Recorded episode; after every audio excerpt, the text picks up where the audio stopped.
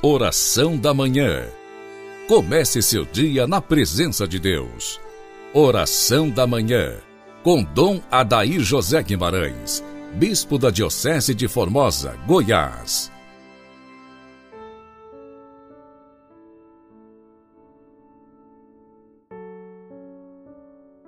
Santo anjo do Senhor, meu zeloso guardador, se a ti me confiou, a piedade divina sempre me rege, me guarda, me governa, ilumina. Amém. Iniciemos juntos, dileto ouvinte, nossa oração da manhã nesta terça-feira quaresmal de Semana das Dores. Em nome do Pai, do Filho e do Espírito Santo. Amém.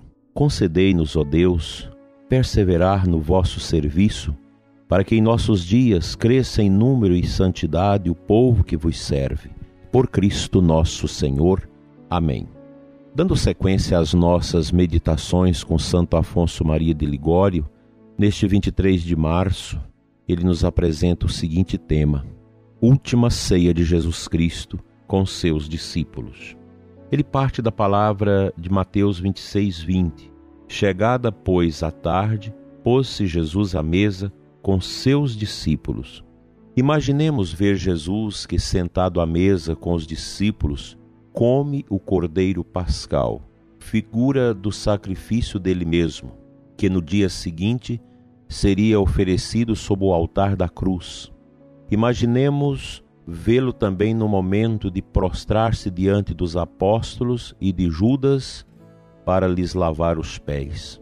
Vendo um Deus que se humilha a tal ponto por nosso amor, ficaremos sempre tão orgulhosos que não sabemos suportar uma palavra de desprezo e mais leve falta de atenção?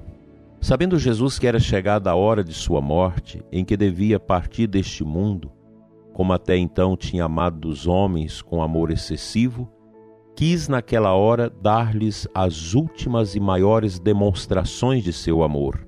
Vede-o como sentado à mesa e todo inflamado de amor, se volta para os seus discípulos e lhes diz: Tenho desejado ansiosamente comer convosco esta Páscoa, discípulos meus.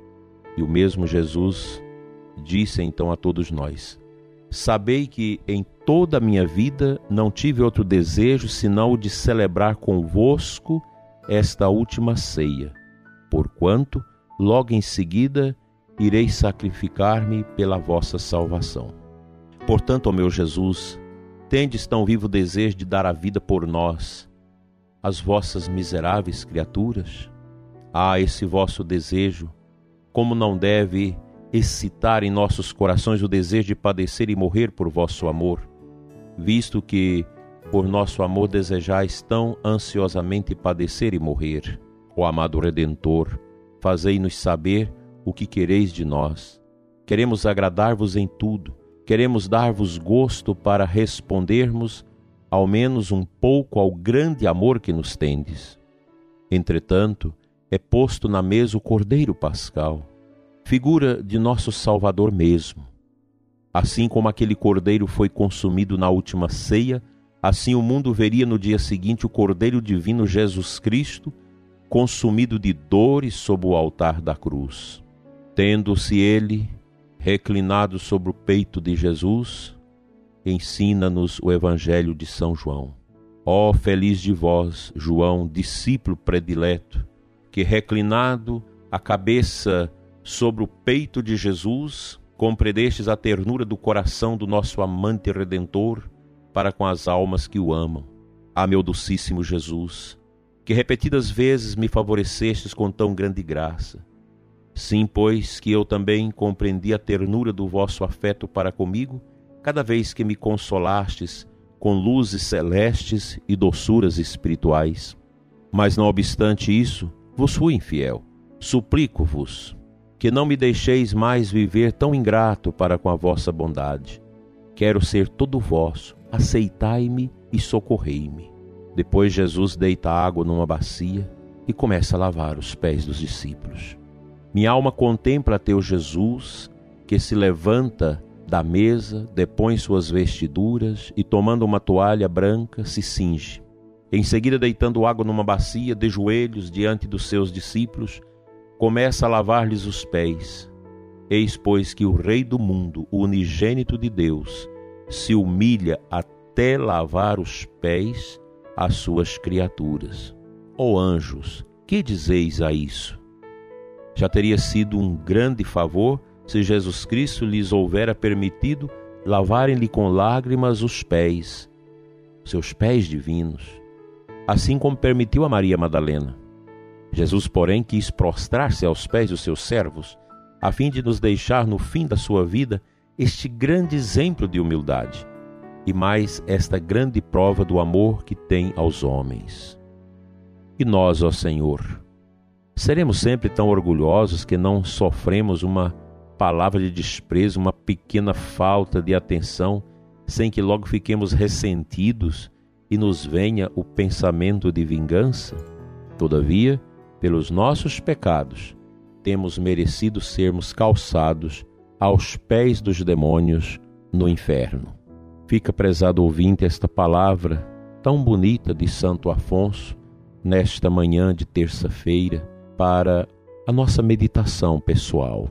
Cristo é ungido do Pai, que, não apegado à sua condição divina, vem até nós para nos resgatar do orgulho do pecado para uma vida de humildade.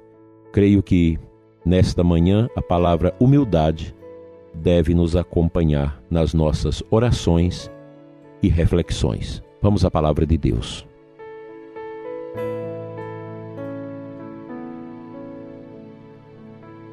A antífona de entrada da Santa Missa de hoje, que está lá no Missal, creio ser oportuna para nós neste momento. Salmo 26, 14. Espera no Senhor e sê corajoso.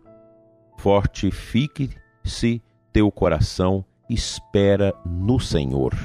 Estamos nesse contexto triste do atual momento da nossa história e às vezes nós ficamos sem rumo, sem saber o que será, e aqui entra o exemplo de nosso Senhor, o exemplo da humildade. Tempos opacos, difíceis, tempos de supressão de direitos, que nós estamos vendo acontecer isso no Brasil todo, pessoas sofrendo. Nós cristãos, longe de carregarmos e ostentarmos a amargura e a arrogância no coração, nós devemos empunhar a espada da fé e da humildade que nosso Senhor nos ensina. O tempo exige isso de nós: humildade e muita fé. Humildade para submeter todos os nossos pensamentos, palavras e ações à vontade divina. Toda esta situação do flagelo da peste nos insta a entender que o sentido da vida está nesta postura de humildade diante da provação que Deus permite ao mundo. Não é que Deus mandou o flagelo, mas Deus permite a provação ao mundo para que nós possamos redesenhar o nosso verdadeiro caminho para Deus, que é o caminho com Cristo que sofre, com o Cristo da paixão. Eu sei que é difícil para todos nós que estamos assistindo o sepultamento dos nossos familiares, dos nossos amigos, das pessoas que a gente gosta, daquelas pessoas que a gente se espelhava nelas. É um momento difícil. Famílias que rezam 24 horas pedindo a cura dos seus entes queridos que estão em grave situação de saúde, sacerdotes, religiosos, religiosas, pais e mães, filhos. É um momento que nós precisamos desfocar o sentido da nossa vida da transitoriedade, daquilo que é passageiro neste mundo, para uma compreensão da eternidade. O que a eternidade de Deus quer dizer para nós neste momento de insegurança? A nossa confiança está no Senhor. Ser forte e ser corajoso, ensina-nos o salmista. Fortifique-se teu coração, espera no Senhor. Então o tempo é de fortificar o coração. Isso nós o fazemos com as nossas orações, com a vida sacramental, não obstante toda a supressão de direitos que nós estamos vivendo de norte a sul, de leste a oeste neste país, em que somos forçosamente a ficar sem as celebrações da Santa Missa, mesmo com todas aquelas orientações e segmentos de observação sanitária, distanciamento, etc. É um tempo difícil. É um tempo em que você não pode nem comprar o que você quer. É um tempo em que as pessoas são sujigadas por supressões de direitos. Que Deus tenha misericórdia de nós, do nosso país, das nossas famílias, das nossas cidades. Que Deus nos dê humildade para aprender a retomar um caminho que não é aquele do conforto que nós estávamos nele, mas o caminho da humildade. Vamos calçar as sandálias da humildade. Vamos empunhar o dardo da fé e vamos trabalhar a plataforma da caridade, do amor e do cuidado e do zelo. E Deus vai nos fortalecer. Conte com a presença de Deus, do seu anjo da guarda, da intercessão dos santos e da força que brota da palavra e da nossa oração.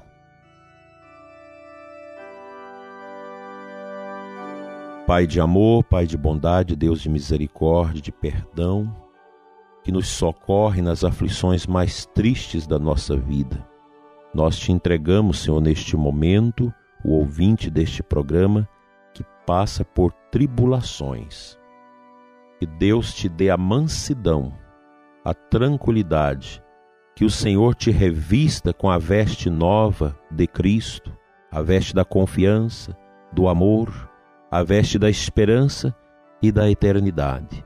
Que o Senhor te dê as sandálias da humildade, as sandálias de Cristo, para que o seu caminho, prezado ouvinte, o meu caminho, o nosso caminho, seja o caminho de Jesus, carregando a cruz com paciência, mas tendo um olhar altivo para a esperança que não decepciona.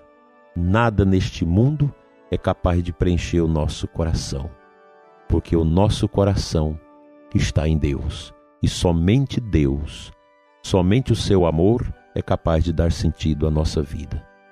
Dai, Senhor, a confiança, a fé ao ouvinte, para que não desanime neste caminho difícil que a história reservou para nós. Amém.